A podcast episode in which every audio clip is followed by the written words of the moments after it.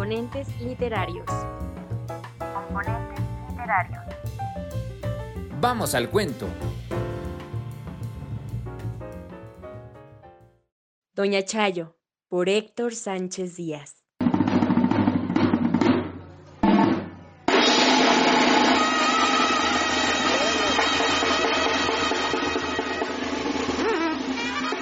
El 25 de abril es el día del santo patrono del pueblo San Marcos Evangelista. Y por esa fecha que es la más importante para los pobladores, se reúnen personas que nacieron ahí y también ahora que viven fuera del pueblo, sobre todo que salieron para los Estados Unidos y diversas partes del país.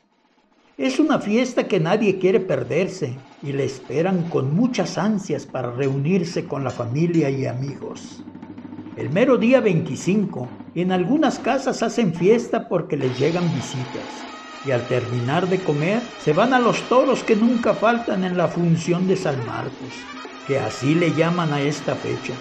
Por ser un día tan esperado, traen los mejores toros de la región y los anuncian para darle más emoción y realce a la fiesta taurina del jaripeo.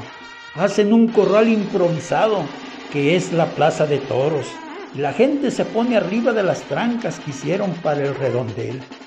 Días antes de la función de San Marcos van llegando las vigas de pino que traían jalando con caballos desde las faldas del volcán de Colima. Y así iban construyendo la plaza de toros que estaba ubicada frente a la escuela primaria. Los asistentes se subían a las vigas de pino y de ahí era su palco. Otros que no podían subir y las mujeres y los niños las veíamos por entre las tablas o vigas. En el pueblo había personajes que se distinguían en el arte taurino, hombres arrojados con gran valor. Aunque no eran toros de lidia para torear, ellos les daban sus buenos capotazos. Me tocó ver cómo algunos señores borrachos se metían al ruedo a torear y los toros los embestían y las personas los sacaban muy golpeados o desmayados. Eso era cada año que la gente esperaba que alguien saliera herido, casi muerto por los golpes de las cornadas de los toros. Esto servía para comentarlo meses después. Los toreros más distinguidos eran un señor que le decían el burro, que en esa fecha tan especial le gustaba emborracharse, y otro era Chico Molina, cada uno con técnica diferente de torear.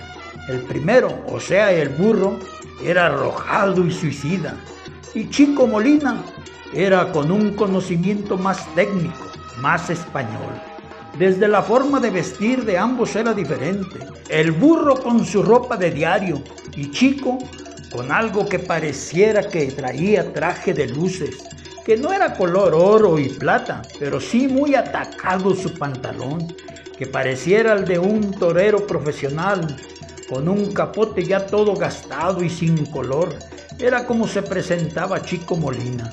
Y el burro, al no contar con una capa profesional como la de su colega torero, lo hacía con una cobija que hurtaba de su casa. Eso sí, era la más nueva y no estuviera rota o con olor a orines de los muchos chiquillos que tenía. Aunque su mujer se diera cuenta, el burro no hacía caso y salía corriendo de su casa con su capa cobija sin importar los gritos de la mujer para que regresara la cobija. El burro, aparte de saquear la cobija, era muy compartido, porque de inmediato la cortaba a la mitad para darle a su compañero de borrachera e irse a torear y el otro formar parte de su cuadrilla. Así todos los años, cuando la plaza estaba frente a la escuela o por la calle de la cañada. Ahora se hace la corrida en una plaza construida con piedra y es al otro extremo del pueblo, rumbo a la huizachera. Las corridas son más organizadas y vienen de otras partes jinetes, toros y los del pueblo que también son buenos y ya cobran. Antes no cobraban. Aparte de los triunfos de unos jinetes y las derrotas de otros, siempre en los toros hay novedades. Y en una de esas tantas corridas hay una que llamó mucho la atención. Era una corrida en la que se contrató a las mejores ganaderías y los mejores jinetes, tanto de fuera como los de casa Era imperdible la asistencia. En la Plaza Nueva no cabía un alma sanmarqueña más, o como dicen, un alfiler. Parte del tumulto en toda la plaza, hay siempre un lugar especial reservado para las autoridades, los dueños de los toros, su familia e invitados. Es una plataforma que construyen con vigas de madera y tablones. Parte de los mencionados se pone la banda de música, además de muchos invitados solos que llenan el recinto oficial. No cabía un alfiler en la corrida que se celebraba con mucho ánimo y alegría risas, mentadas de madre, saludos de amigos, gritos de susto, lamento y llanto de más de alguna mujer porque su novio había mordido el polvo. Pero así son estas fiestas, ese es el sabor que se da y la banda tocando sus mejores canciones, lo mejor de su repertorio, canciones de moda y las viejitas que pedían las autoridades y asistentes de la plaza. El niño perdido, el pobre venadito, el pávido návido, la chancla y tantas otras que son pedidas por los presentes en los tablados y los que están alrededor de la plaza. Todo el mundo quiere dedicar una canción de amor y desamor aunque todos en el pueblo saben quién es quién y quién anda con quién. La tarima de vez en cuando ruge por el sobrepeso. Alguien que no está tomando es el vigía y grita cada que escucha el peligro de que se derrumbe. Ya no se suba nadie. Otros lo escuchan y no hacen caso. Se ríen de lo que grita y siguen escuchando la música, viendo a los jinetes toreros del pueblo y lazadores. Vuelve a crujir y escuchar la voz de alarma y preocupada del hombre consciente y uno que otro que empieza a preocuparle. Ya no se suban, grita a cada momento. El alcohol que vuelve intrépida a la gente, hombres y mujeres ríen ante la angustia del gritón vigía miedoso. Es tanta la alegría y el consumo de bebidas que no falta el ambulante o la ambulanta que quiere hacer negocio con los ahí presentes. Y no faltó que llegara la combinación perfecta para las cubas y las cervezas. Llega doña Chayo, mujer de años avanzada, que vende lo necesario para acompañar las bebidas.